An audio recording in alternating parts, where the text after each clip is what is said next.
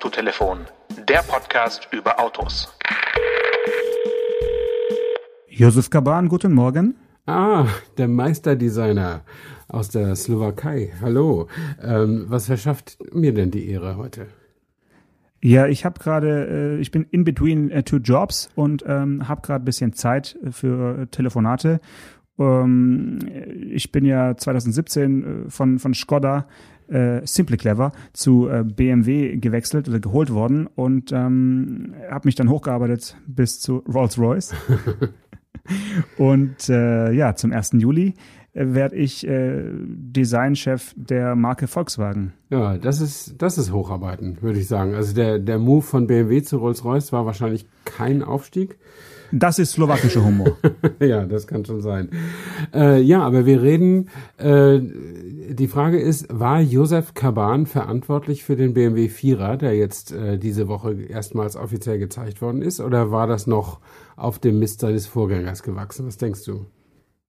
Ähm, das finde ich bei Design immer ganz schwer zu spekulieren, weil es wird ja nicht so richtig verraten. Ähm, Design Freeze ist heutzutage meist so vier bis drei Jahre vor Veröffentlichung. Also viel knapper ist es nur in Ausnahmefällen. Mhm. Das würde ja bedeuten, als Josef Kaban zu BMW kam, war der Vierer, so wie er jetzt äh, gezeigt wurde, eigentlich schon fertig. Ja. Es sei denn, er hat halt noch ein bisschen Hand angelegt, äh, hier und da ein bisschen rumgestrichelt und hat noch ein bisschen rumgezoomt bei der, bei der Niere und äh, als er dann gemerkt hat, dass er in den Scheinwerfern kein äh, böhmisches Kristallglas mehr unterbringen darf, weil das nur bei Skoda erlaubt ist, hat er sich vielleicht gedacht, mache ich die Niere ein bisschen größer und äh, so in Schmetterlingsform und also es wäre natürlich schön zu sagen, der BMW 4er ist der Grund, warum Josef Kaban nicht mehr bei BMW äh, mm, Chefdesigner sein durfte. Aber das äh, würde ich jetzt mal so nicht unterschreiben. Nee, das kann man, glaube ich, auch seriöserweise nicht machen. Ähm, also ich habe wirklich in den letzten zwei Jahren, äh, ich weiß natürlich, dass der Design Freeze lange vorher immer zurückliegt, aber trotzdem haben natürlich Designchefs immer noch irgendwelche Möglichkeiten. Aber an dieser äh, Entscheidung, diese Niere so auffällig zu machen, das ist mit Sicherheit nicht nachträglich passiert. Kann ich mir jedenfalls nicht vorstellen, weil das ist sicher was, was das ganze Unternehmen bis hoch zum Vorstand auch wirklich äh, bewegt haben muss. Äh, also wer den Vierer noch nicht gesehen hat, google ihn mal, BMW Vierer Coupé. Ähm, hat sich wirklich emanzipiert jetzt von der Dreierbaureihe und die Niere steht halt, die ist nicht breit, die ist hoch. Ähm, diese Doppelniere. Das ist eigentlich so eine so eine SUV-Niere, kann man ja, sagen. Und die ist, könnte, ne? Ja, also BMW äh, äh, bezieht sie ja auch auf Historie, also selbst auf den BMW 3, der BMW 328 wird bemüht, dieser sehr, sehr erfolgreiche historische Rennwagen aus den 20er Jahren, glaube ich. Äh, und natürlich auch der BMW 3,0 CSI. Der hatte ja auch so eine stehende Niere. Die waren ja früher wirklich nicht so breit. Das ist ja erst eine Erfindung der Neuzeit, dass die Nieren immer breiter wurden. Und jetzt wird sie halt, naja, so schmal ist sie nicht, aber da, da sie jetzt eben sehr, sehr hoch geworden ist, ähm, sieht sie halt, sieht sie halt dadurch wieder ein bisschen schmaler aus. Auf jeden Fall sehr, sehr wuchtig, sehr, sehr selbstbewusst, das muss man schon sagen. Ähm, und äh, um nochmal selbstbewusst. Ja, findest du nicht, dass der selbstbewusst aussieht, der Wagen? Hoppla. Selbst, ich weiß nicht, ob ich das Wort äh, nutzen würde für für ähm, für einen Auto. Also ich finde selbstbewusst ist fast so schlimm, wie wenn man sagt, das Auto ist erwachsen geworden. Okay. Also wenn das, wenn das jemand sagt oder schreibt, dann kann ich den Rest des Textes eigentlich nicht mehr ernst nehmen. okay. Weil erwachsen geworden, das ist wirklich Marketing-Deutsch vom Feinsten. Also äh, gut, ja, selbstbewusst. Also für mich sieht es einfach so aus, als hätten sie die X7-Niere äh, an, an einen äh, an, an, an den Vierer drüber gecopy and pasted und hätten dann aber auch noch äh, die Frechheit besessen äh, und das Kennzeichen mitten auf die Niere gepappt. Ja. Weil das ist ja auch neu. Das gab's ja so, glaube ich, hm, ich will jetzt nichts Falsches sagen, aber auch schon länger nicht mehr, dass man wirklich den Kennzeichenhalter in die Mitte der, der Niere platziert. Das ist was, wo ich wirklich mich schon frage, was, was, was das mhm. jetzt soll. Also bei den, bei den flachen Nieren ist das ja nicht nötig, da ist ja immer noch Platz genug, aber die Niere geht ja wirklich runter jetzt bis zum Stoßfänger äh, und bis zum, bis zum Boden fast. Ähm, und äh, aber ich erinnere mich, es gab doch mal so ein Alpha, der hatte auch so einen ganz, ganz gro äh, ja, riesigen Kühlergrill. Und da war das Kennzeichen dann seitlich. Genau, da war das Kennzeichen an rechts oder links daneben. Was war das, der Alpha 164, oder? Ich weiß es aber es nicht gab, so genau. Es, es war bei Alpha eine Zeit lang, dass die Kennzeichen auf der Seite montiert genau, wurden. Genau, weil dieses, dieses Ähm, Dreieck sehr, sehr groß war, äh, das, was Ja. die da als Kühlergrill hatten. Ja. Ähm, ja, wie dem auch sei, also selbstbewusst ist vielleicht eine freundliche Umschreibung für aggressiv. Vielleicht kann ich das, das so sagen. Ähm, Okay. Und die, ja, also in, in den USA muss man ja, glaube ich, den, den, den, die, das Nummernschild nicht direkt da vorne haben. Man kann das, glaube ich, auch in die Windschutzscheibe legen, wenn man das möchte. Die brauchen teilweise vorne gar keins. ja, oder gar keins. also in manchen, in manchen Mm, Bundesstaaten. Da sieht der Wagen, also ich würde gerne, ich habe noch keine Pressefotos gesehen für den US-Markt. Vielleicht habe ich noch nicht gründlich genug gesucht. Ähm, da könnte das ja ganz anders aussehen. Ich meine, die, das Nummernschild jetzt äh, ist zumindest mal so eine optische Auflockerung für alle, alle Deutschen, denen diese Niere vielleicht zu groß vorkommt, weiß ich nicht. Ich finde es gar nicht so schlimm und ich meine, es ist halt vorne in der Mitte ein Nummernschild dran. Das haben wir letzt, letztlich so gelernt hier in Deutschland. Das stört mich jetzt nicht so. Und ich finde, das Auto wirklich ist eine, eine beeindruckende Erscheinung und äh, gefällt mir richtig gut. Ähm, ich bin gespannt, äh, was die BMW-Fahrer, die Käufer, die das kaufen müssen, dazu sagen. Hast du, hast du Erkenntnisse, wie hoch der Anteil ist, also oder beziehungsweise Vierer zu Dreier? Also äh, ist es nicht sowieso eher so ein äh, ja, erfolgreiches Nischenauto? Nee, ich habe keine Zahlen jetzt. Da erwischte Hm. mich auf dem falschen Fuß. Aber das Ja, Dreier ja Coupé, nichts. der, der Vierer kommt ja aus dem Dreier Coupé. Und das Ja. Dreier Coupé war immer eine Baureihe, die sie sehr ernst genommen haben und die sie auch gut verkauft haben. Und neulich las ich irgendwo, aber nur so mit einem halben Auge, nur den Teasertext, dass es mittlerweile nicht, nicht nur die, die Cabrios erwischt, worüber wir ja schon gesprochen haben, sondern auch, dass immer mehr Coupés eingestellt werden, weil das sich nicht mehr lohnt, Coupé-Baureihen aufzusetzen. Ähm, und vielleicht ist es jetzt auch ein, eine Reaktion auf diesen Trend, dass BMW sagt, wir müssen diese Coupé-Baureihe nicht nur über den Namen, sondern auch über das Design noch weiter von dem eigentlichen ursprünglichen Auto, es ist ja letztlich Dreiertechnik auch drin, ähm, äh, emanzipieren oder, oder absetzen und, und dadurch irgendwie mehr Chance uns behalten, dieses Auto weiterhin äh, verkaufen zu können. Vielleicht steckt das als Grundgedanke auch dahinter. Ähm, ich würde noch eins gern zum Design sagen, bevor wir uns dann auch wieder anderen Themen zu, zu Genau, weil können. wir sind der Design-Podcast. Genau. Ähm, ich fand ganz gut, also der Kaban war ja ungefähr zwei Jahre da und ich habe, seitdem der da war, habe ich immer geguckt, wann kann man das in etwa sehen. Ist ja wirklich nicht so einfach, weil der braucht ja ein bisschen ähm, äh, Vorlauf und so, aber ich fand immer so, die letzten neuen BMW-Modelle, die hatten immer so einen leicht technoiden Look. Und äh, ich fand, das war genau das, was Kaban eben auch bei Skoda gemacht hat. Ähm, da hat er auch zwei Modellgenerationen gebraucht, er war ja ein paar Jahre da. Aber so diese jetzt aktuelle Skoda-Palette hatten sehr, sehr, also ich nenne das Technoid, also sehr kühl, sehr, sehr modern, sehr stylisch irgendwie, aber ohne irgendwie und ohne irgendwie emotionales Gerümpel, äh, wie ich das ge gerne nenne. Also nicht zu verspielt und so, sondern ganz, ganz, ganz, ganz klar äh, und trotzdem so mit eigener Note. Also mir hat das immer ganz gut gefallen, was der gemacht hat. Ähm, und jetzt bin ich auch sehr, sehr gespannt, was der aus äh, bei VW macht, weil da ist ja Nachhaltigkeit Trumpf, zumindest was das Design angeht. Ja, also ehrlich gesagt äh, finde ich, dass die Skoda-Design-Linie der von VW wirklich die ähnlichste ist im, im, im Konzern. Also teilweise ist auch Seat auch schon fast nicht von einem, von einem VW mehr zu unterscheiden, so die Seitenansicht, aber das liegt ja meistens daran, dass es halt die Gleichteile sind inzwischen, aber so, ich finde, das, was Kaban bei Skoda gemacht hat, passt schon auch super nach Wolfsburg. Also du nennst es jetzt kühl und so, aber es ist ja im Prinzip ist es so eben das, ja, schlichte, äh, bisschen zurückhaltende, was man so auch ja immer wieder hört, dass es so ein bisschen Bauhausartig sein soll. Finde ich jetzt bei, bei Skoda nicht. Also weil gerade der Skala ist dann doch teilweise ein bisschen zu verspielt in, in den Details. Ähm, aber vielleicht war er da fürs Interieur auch gar nicht mehr zuständig, weiß ich nicht. Ähm, es wird jedenfalls spannend, wie dann der, der nächste Golf aussieht, weil wir haben ja festgelegt im Autotelefon, dass es dann nochmal einen neuen Golf Ja. geben wird in, in sieben Jahren. Ja, äh, äh, ich habe sowas, glaube ich, auch schon mal irgendwie gehört, dass es wieder einen gibt. Aber äh, kann ich jetzt. Erstmal muss ja der aktuelle auf, Ja. auf den Markt so richtig kommen. Aber jetzt, darf, Und, ähm, jetzt dürfen sie wieder bauen. Jetzt dürfen sie wieder bauen, aber daran liegt es ja nicht unbedingt. Also beim Golf gibt es ja auch noch andere Probleme. Ne? Das ist ja eine der vielen Baustellen des, äh, des VW-Konzerns, der ja diese Woche mal wieder für äh, Gesprächsstoff gesorgt hat. Und ähm, ja, wie, wie, wie ist der aktuelle Stand? Äh, wir nehmen heute an einem Dienstagabend auf, also eigentlich kurz vor Ausstrahlung. Ja. Und ähm, laut Tickermeldung ist äh, Herbert Dies noch im Amt. ich tickern die mit das wirklich, dass er noch, also das war ja gestern, glaube ich, der Tag der, der großen Entscheidungen. Äh, zum 1.7. wird er nicht mehr Markenvorstandschef von, von der Marke VW sein, sondern nur noch in Anführungsstrichen Konzernvorstandsvorsitzender. Ähm, und ihm folgt auf diesem Posten der bisherige Chief Operating Officer, COO, Ralf Brandstetter, der also bisher der Mann fürs Tagesgeschäft war und, und äh, dies war eben der Mann für die großen Linien bei, bei der Marke VW.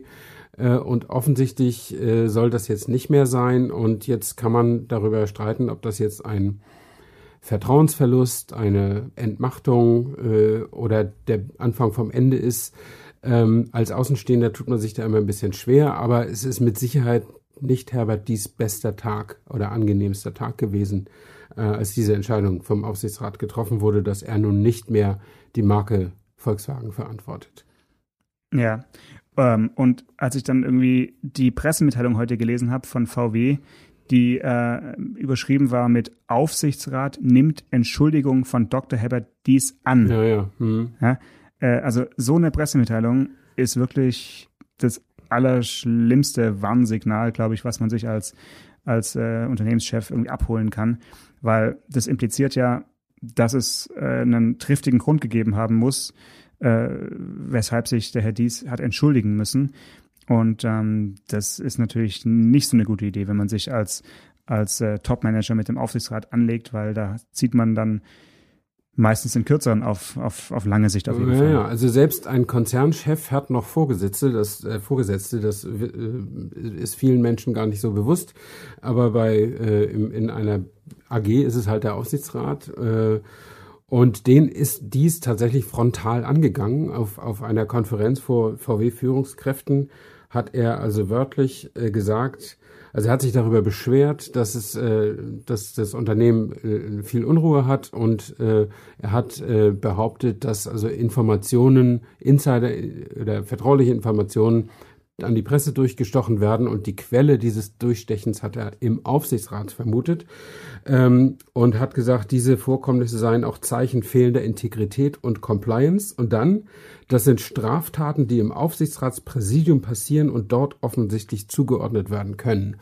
Und dann haben da ein paar hohe Herren aber mächtig die Luft angehalten und sind sofort zum Krisentreffen zusammengelaufen. Und äh, ja, die Folge dieses Ganzen ist jetzt offensichtlich diese Entscheidung, die Entschuldigung von Dr. Dies, wie es offiziell immer heißt.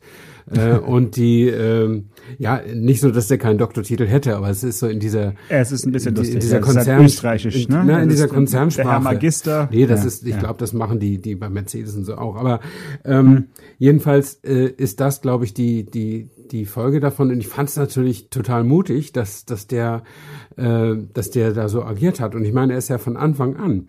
Er ist ja damals von Winterkorn geholt worden. Er war ja im Entwicklungsvorstand äh, von BMW und ist von Winterkorn geholt worden, weil Winterkorn nicht mehr, also weil Winterkorn freiwillig den äh, Posten des Volkswagen Marken CEOs abgegeben hat und hat dafür sich den Dies geholt. Und Ja. sicher auch mit dem Hintergedanken, das ist einer, der hat ein breites Kreuz, der hat Ideen, der hat Tempo vor allen Dingen äh, und der will was machen und der scheucht vielleicht diesen Laden in Wolfsburg, Wolfsburg mal ein bisschen auf.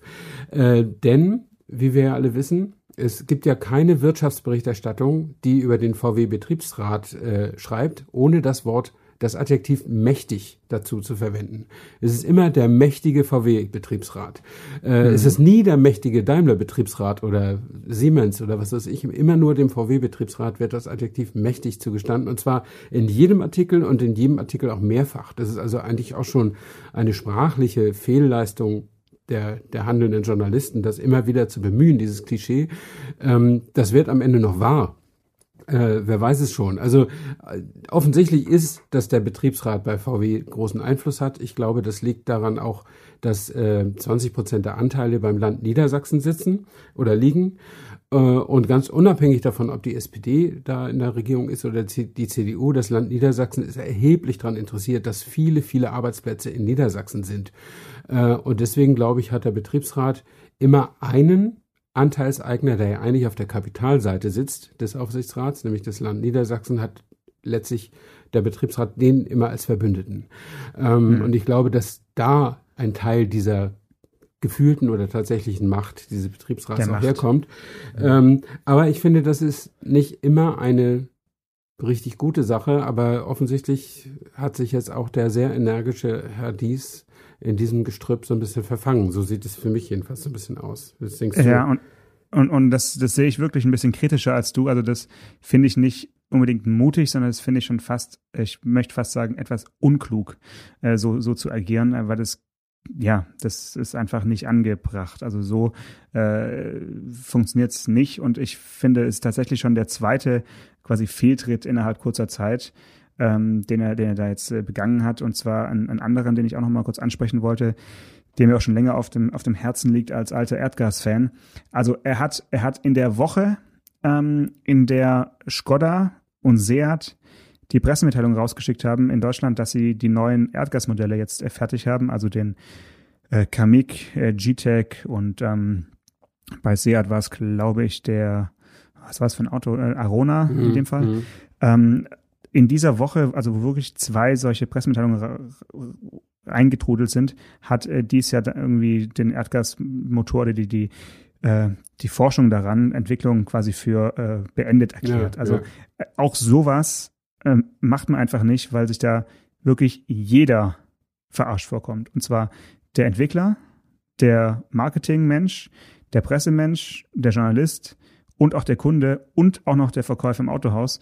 Also wenn du Chef eines, eines solchen Konzerns bist, dann kannst du nicht eine Technologie für, für so beerdigen, wenn du noch mindestens fünf bis sieben Jahre lang das Produkt verkaufen möchtest. Diese Informationen hast du einfach runterzuschlucken und nicht herauszuposaunen. Also das finde ich schon schwierig, äh, so zu agieren und das zeigt ja schon auch ziemlich viel äh, über die Persönlichkeit, würde ich sagen. Äh, ja, das fand ich auch äh, ein bisschen schade und äh, auch nicht ganz verständlich, dass sie, dass sie da oder teil, nur teilweise verständlich. Ich meine, es geht halt viel Anstrengung in diesen Transformationen zur Elektromobilität. Das ist nun mal der Kurs, den dies maßgeblich eingeschlagen hat. Äh, und dann will er einfach keine Nebenkriegsschauplätze mehr haben. Insofern ist das nachvollziehbar, aber ich fand es auch schade. Und ich bin selber zwar noch nie Erdgasbesitzer gewesen, aber wenn es zum Beispiel ein Citroën Berlingo mit Erdgasantrieb gegeben hätte, hätte ich zumindest mal drüber nachgedacht, so ein Ding zu kaufen, weil allein nur durch das Tanken des Kraftstoffs 25 Prozent weniger CO2 auszustoßen als der Nebenmann an der Benzinsäule, äh, das hat schon was. Und die Hälfte so zu zahlen als ja. der Nebenmann mhm. an, der, an der Säule, ja. Ja, gut. Aber das soll es äh, vielleicht erstmal gewesen sein in, in Sachen äh, VW, weil wir sind ja ähm, bekanntermaßen nicht nur ein VW-Podcast, sondern wir haben äh, diese Woche eigentlich gesagt, wir machen eine ganz entspannte ähm, Folge zum neuen Land Rover Defender. Oh ja. Jetzt ist diese Folge schon äh, 17 Minuten alt, aber ich würde sagen, die zweite Hälfte sollten wir nutzen, über dieses Auto zu sprechen. Ähm, wir können ja auch sagen, die Hörerinnen und Hörer mussten jetzt eben 17 Minuten lang warten. Äh, die Menschheit musste 70 Jahre auf den äh, neuen Defender warten, weil die erste Modellgeneration äh, sogar, ja, sogar länger als 70 Jahre äh, quasi überdauert hat. Und ähm, dann gab es jetzt ja mehrere Jahre gar keinen Defender mehr. Ähm, ob das ein Managementfehler ist, sollte man auch mal diskutieren. Auch darüber könnte man eine extra Folge machen. Aber Heute war es also soweit und äh, man konnte erstmals mit dem neuen Defender tatsächlich auch fahren. Ja, da bin ich sehr, sehr gespannt. Ähm, ich kann vielleicht ein paar interne äh, Bau- und Konstruktionsgeheimnisse beitragen aus meinem Lego Defender, aber erzähl du erstmal, wie er sich fährt. Naja, also Ursprünglich sollte der Termin ja in England stattfinden, das ist abgeblasen ja. worden, so dass man heute sich am Rande eines äh, bayerischen Steinbruchs traf, in einem ja, aufgebauten kleinen Bierzelt, ganz zünftig. Und ähm, dann hat man gemeinsam mit, oder ich gemeinsam mit drei anderen Kollegen ein kurzes Briefing erhalten und dann konnten eben zwei Kollegen erstmal über Land fahren, also auf der Straße, das habe ich auch gemacht, um, allein im Auto und die anderen beiden mit einem Instruktor hinterher, auch einzeln im Auto dann durch diesen Steinbruch an so einem kleinen Offroad-Park. Ähm, ich war erstmal überrascht. Ich habe das Auto tatsächlich jetzt erst zum zweiten Mal in Natura gesehen. Äh, war natürlich kurz enttäuscht, dass lediglich die Langversion da auf dem Parkplatz stand. Ich hatte gehofft, dass ich auch die kurze Version äh, zu Gesicht bekomme und auch mal fahren kann, weil ich ja weiß, dass du an der kurzen Version äh, Lego bastelst. genau. Und ich wollte dann schon den direkten Vergleich haben. Ähm, ja, sie fangen aber jetzt mit der, mit der Langversion an. Und die Langversion, um es gleich mal vorwegzunehmen, bevor ich die Fahreindrücke verrate, äh, die ist ja nicht ganz so günstig. Ähm, mhm da, da muss man schon äh, ja, ein bisschen was ausgeben, äh, und zwar genau 55.600 Euro. So geht's also los. Die Weiten, die wir gefahren sind, sind natürlich alle ein bisschen voller ausgestattet gewesen. Ich bin mit dem 240 äh, PS Diesel unterwegs gewesen. Und ich würde mal sagen, ähm, man muss sich ja schon beim Einsteigen oder schon beim aufs Auto zulaufen von dem Urdefender verabschiedet haben. Sonst ähm, klappt es irgendwie nicht, weil es ist halt zwar designmäßig, äh, gibt es einige Anleihen, aber sowohl die Sitzposition als auch das ganze Fahrverhalten hat natürlich überhaupt gar nichts mehr mit dem alten Defender zu tun, sondern es fährt sich, ähm, ich habe spontan gesagt, so ein bisschen vom Gefühl wie die vorherige Discovery-Generation. Ähm, also schon noch ein bisschen schiffsartig mhm. und auch äh, gut kontrollierbare Wankbewegungen in den Kurven und so. Also er liegt jetzt nicht äh, bockhart auf der Straße, sondern man merkt ihm schon an, dass er halt, ja, auch fürs Gelände gedacht ist. Also er, die Karosserie schwankt da hin und her. Das ist alles ganz, äh, ganz entspannt. Ähm, aber der Komfort an Bord ist natürlich, ja, zeitgemäß, kann man sagen. Und ähm, das Interieur ist ja auch erfreulicherweise kein Standard Land Rover Interieur, sondern wirklich für den Defender äh, gezeichnet und auch die Materialien sind wirklich speziell. Also viel so Magnesium, was man auch anfassen kann und am Lenkrad und ähm, ganz, ganz, sieht alles ganz robust aus und trotzdem sehr zurückgehalten äh, gezeichnet. Und dieses kleine Touchpad, äh, beziehungsweise dieser, dieser Touchscreen in der Mitte, das ist wirklich mit der schnellste, den ich jemals in einem Auto gesehen habe. Mhm, das ist wirklich okay. Wahnsinn. Ähm, der alte Defender, so, so, so viel Charme und, und Heritage und so wieder hatte, der war, wenn man ehrlich ist, letztlich unfahrbar. Also der war eine Zumutung äh, auf, der, auf der Landstraße und auf der Autobahn. Ähm, hat der also was Ergonomie, Fahrkomfort und Geräusch angeht. Hat der Defender irgendwas von diesen Zumutungen, der neue Defender, irgendwas von diesen Zumutungen behalten und sei es auch nur als kleine Reminiszenz an frühere Zeiten? Also Zumutungen habe ich keine mehr erleben können. Ähm, das liegt einfach, denke ich mal, daran, dass die Hauptzumutung die Starrachse war beim, äh, beim Urdefender und der neue jetzt halt mit einer, äh, ja, sensationell abgestimmten Einzelradaufhängung an allen vier Rädern um die Ecke kommt und äh, sich dadurch einfach ja, fährt wie ein ganz normales Auto mhm. und nicht mehr wie ein äh, auf die Straße gequältes äh, Geländemobil. Also das ist einfach jetzt was ganz, ganz anderes. Ja, also ich fand die größte Zumutung war eigentlich die absurde Sitzposition, die einen selbst, glaube ich, wenn man schlank war, äh, quasi mit dem linken Oberarm an die Tür gepresst hat. Äh, oder wenn man halt Engländer war mit dem rechten Oberarm an die Tür. Aber in, inzwischen sitzt das Lenkrad wahrscheinlich auch an einer kommoden Stelle, oder?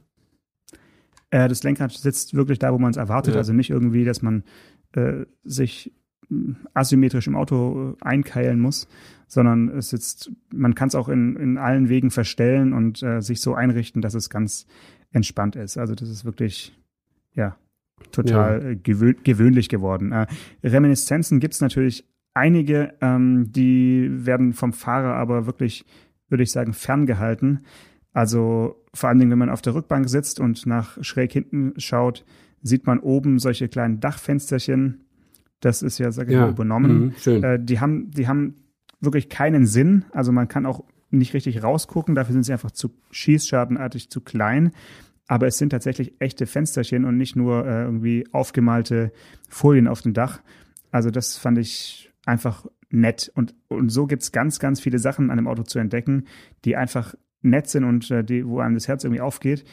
Und wo man dann wirklich so denkt, okay, es war doch vielleicht keine schlechte Idee, dass sie den äh, fast finalen Designprozess nochmal gestoppt haben. Vor, vor äh, ja, mittlerweile fünf oder sechs Jahren, glaube ich und nochmal neu angefangen haben. Und äh, das Auto, das es jetzt so aussieht, wie es aussieht, ist schon, finde ich, ja, wirklich ganz, ganz wunderbar. Mhm. Also ich finde es auch toll. Ich finde auch, dass diese Pause, diese, diese Produktionsunterbrechung dem Erfolg nicht schadet oder nicht schaden wird, kann ich mir jedenfalls nicht vorstellen. Äh, und ich bin auch sehr, sehr froh, dass sie die erste Studie, die sie vor, weiß nicht, sieben Jahren mittlerweile gezeigt haben, dass daraus nichts geworden ist, weil das sah ja dann wirklich aus wie so ein Fun Beach Buggy im Vergleich. Ähm, und das ist jetzt äh, offensichtlich, wenn ich deinen Worten äh, das Richtige entnehme, ein richtiges Auto, was aber immer noch jedem, der sich wenigstens vage für Autos interessiert, wie ein Land Rover Defender vorkommt. Ähm, und das ist eigentlich, dann ist es the best of both worlds, oder? Ja, also natürlich werden alle echten, also ich mal Ur-Defender-Fans, die werden mit dem Auto vielleicht nicht so viel anfangen können, weil Sinn und Zweck dieses Autos einfach ein anderer sein wird als der Sinn und Zweck der, der letzten 70 Jahre des, des ersten Defenders. Also man kann sich schwer vorstellen, dass dieses Auto mal äh, irgendwie als Katastrophenschutz, äh, Rote Kreuz und UN-Mobil irgendwo unterwegs sein wird, äh, weil dafür ist einfach viel zu luxuriös und vollgepackt mit Elektronik. Es ist wirklich unfassbar. Ähm, was ich natürlich sofort gedacht habe, als ich losgefahren bin, ist, wann werden Stefan Anker und ich in diesem Auto bei einer Land Rover Experience Tour durch welches Land fahren? Ja. Äh, glücklicherweise war der Marvin äh, von der Land Rover Experience, der mit uns auch in Australien mhm. war, also der damals, glaube ich, so, der, der, der Chef-Instructor, ja, ja. mhm. also unterhalb von Doug Rogge. Der war auch da und ich habe ihn tatsächlich ausgequetscht, wo denn die nächste Experience stattfinden wird. Und ich verspreche, dass ich sie in unserem Nachgespräch auf jeden Fall verraten werde. Okay, man darf nicht öffentlich darüber reden, ne? da sind Sie äh, zu Recht empfindlich. Ähm, ich möchte mir jetzt nicht die Einladung äh, so verscherzen, das muss nicht sein. Nee, nee, also ich habe äh, ich, äh, von dem letzten, äh, 2019 ging es ja irgendwo Afrika, dieses Vier-Ländereck, Botswana und die anderen komme ich nicht mehr drauf. Ähm, da war ich äh, leider nicht dabei. Äh, aber das hatte mir der Doug Rogge auch äh, im Vertrauen mal erzählt und ich habe auch dicht gehalten. Und das ist auch wichtig. Also äh, man darf also auch als Journalist nicht alles ausplaudern, was man weiß. Äh, zumindest wenn man die Chance haben will, mal wieder was zu erfahren, darf man nicht Leute äh, für eine schnelle Schlagzeile hinhängen sozusagen. Also man kann das mal machen, aber man kann das denn in der Regel dann nur einmal machen und hat davon dann am Ende mehr Nachteile als, als Vorteile, je nachdem. Ja. Ähm, aber gut, das ist äh, aber für mich interessant zu hören, dass die überhaupt noch diese Experience Tour offensichtlich weiter planen, äh, weil das ist genau. ja jedes Mal auch neu in der Debatte, weil das kostet ja auch nicht wenig Geld, ne?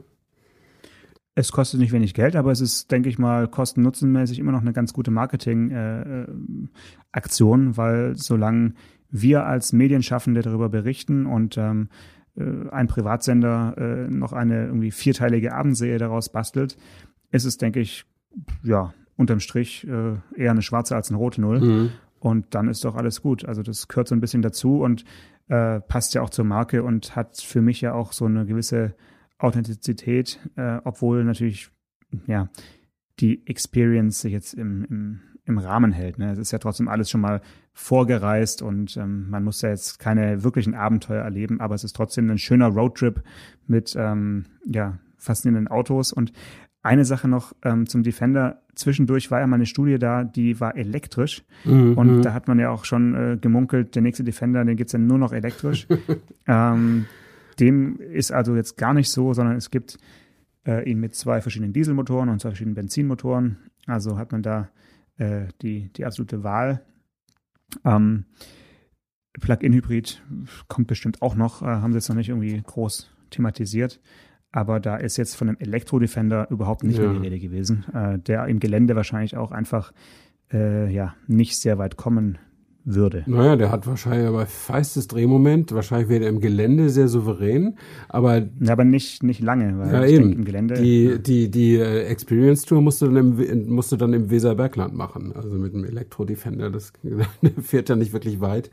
Ähm, das lässt sich dann wahrscheinlich äh, dann, dann nicht machen. Aber ja, wie gesagt, immer, immer schön zu hören, wenn die das noch weitermachen. Das ist eine, eine tolle Aktion, die auch mit einer anderen Marke als der, glaube ich, nicht denkbar wäre. Ich weiß nicht, ob Toyota mit dem Land Cruiser jemals sowas gemacht hat, aber wenn Sie darüber nachdenken, würde ich sagen, spart euch das Geld. Ähm, also mit, mit einem Jeep Wrangler oder so kann ich mir das auch vorstellen. Das ist auch eine Marke, wo das passen würde.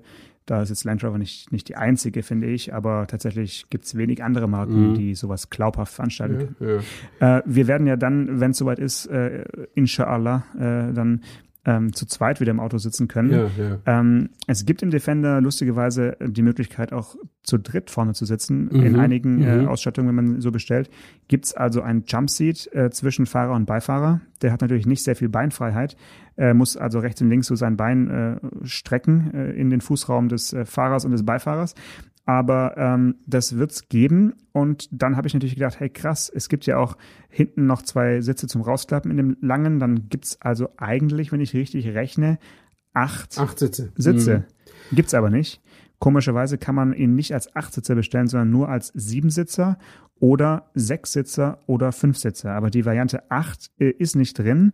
Ähm, die Erklärung, die jetzt da zur Sprache kam, war ein bisschen fadenscheinig, glaube ich nicht dran.